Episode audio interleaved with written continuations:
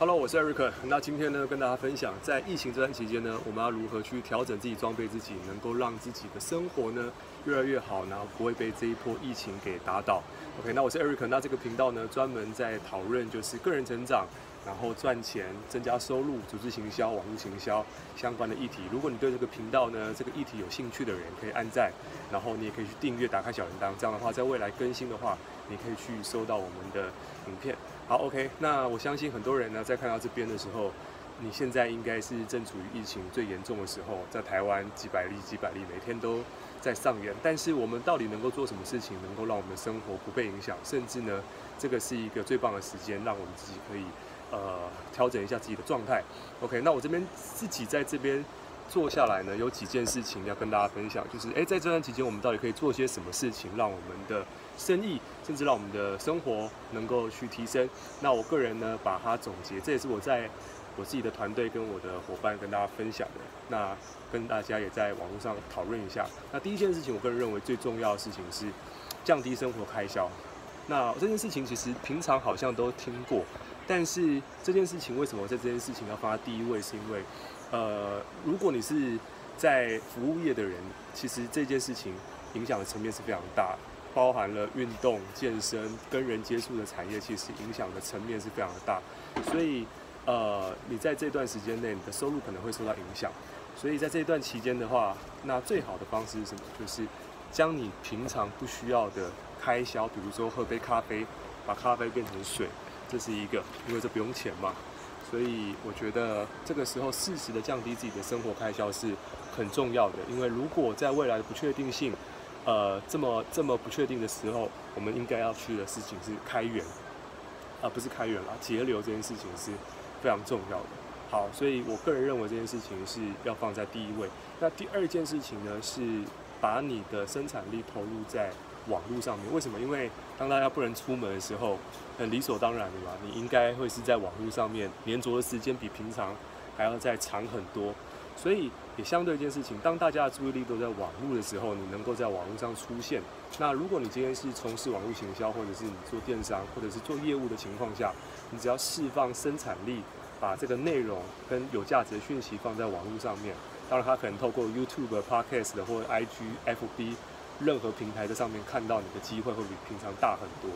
对，所以我个人认为，第二件事情，如果你是这个从事个人媒体的，那你应该要把你的生产力完完全全的去放在网络上面，释放你的生产力。那至于说如何去让自己的生产力放到最大，其实简单来说就是制作一个对别人有帮助的内容。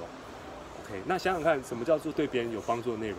那看你的产业而定。如果你是做呃，运动的，那你就在网络上教别人做运动嘛。那你是做烹饪的，就是一样，教大家如何在网络上做烹饪。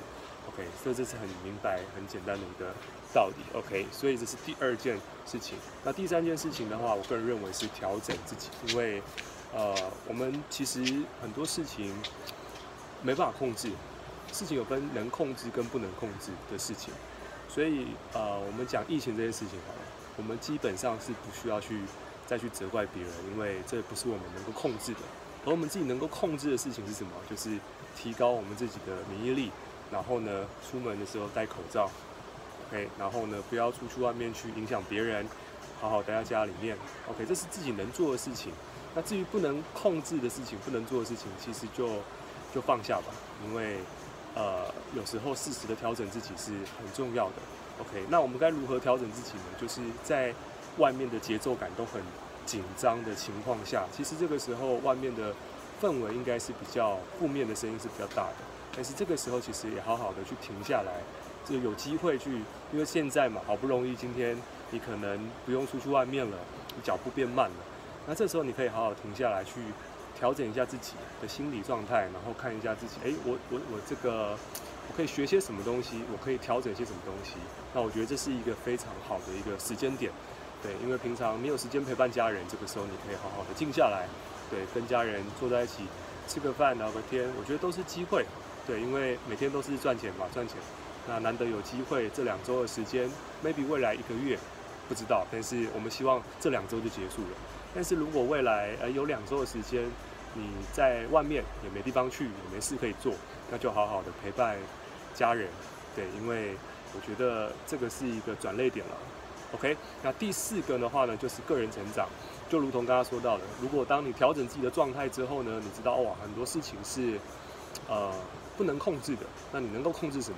你可以拿起几本书在家里面看，然后呢，趁这个时候呢，你有多余的时间，那这个时候当然，你这时候如果你打开电视剧看 Netflix 或者是去看剧看剧的话，那当然这个也是一个选择啦。但是如果有另外一个选择的话，那会是不错的。比如说拿起你想学习的东西，你可能不懂。怎么样投资股票，或者是想学习房地产、学习销售、学习虚拟货币或学习网络行销都很好。但是你把你想学的东西，把你的弱项，在这段时间好好的去恶补一下，那我觉得这个都是一个机会。OK，说说不定之后这段时间，你可以把你学到新技能，在疫情结束之后，变成你的一个呃能够营运的收入，这个是也不错的。OK，所以我觉得第四个是呃这一段时间我把它定位成个人成长的时间。那最后一点就是第五点，就是调整目标。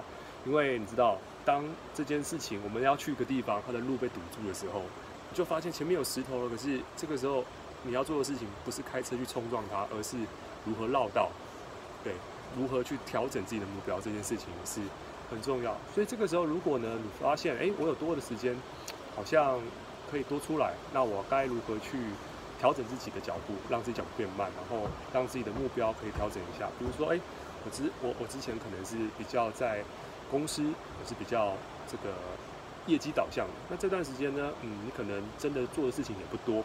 那我觉得你不如就调整自己的步伐，好好的让自己静一下。就像我现在我在北海岸，在淡水，你看哦，平常也是很工作的，嗯，很认真的在台北。可是现在哎，台北不能营业了，那我要如何？我还是一样调整自己，那我就 re relax 一下，我就在。海边工作，那能做什么也不知道，就录个影片跟大家聊聊天。那我觉得这个至少是自己能做的事情。那要调整自己的目标，我希望这段影片或许对我自己的，主要是录给我团队伙伴。但如果呢，你觉得对你有帮助的话，那你也可以按赞、留言跟我分享你的心得。那也希望这支影片能够帮助到你。那最后，我们也希望在台湾，在六月初的时候呢，可以越来越好，渐入佳境。那我相信所有事情的发生都是让我们越来越好的。OK，那今天影片呢就录到这边，那我们就下次影片见，拜拜。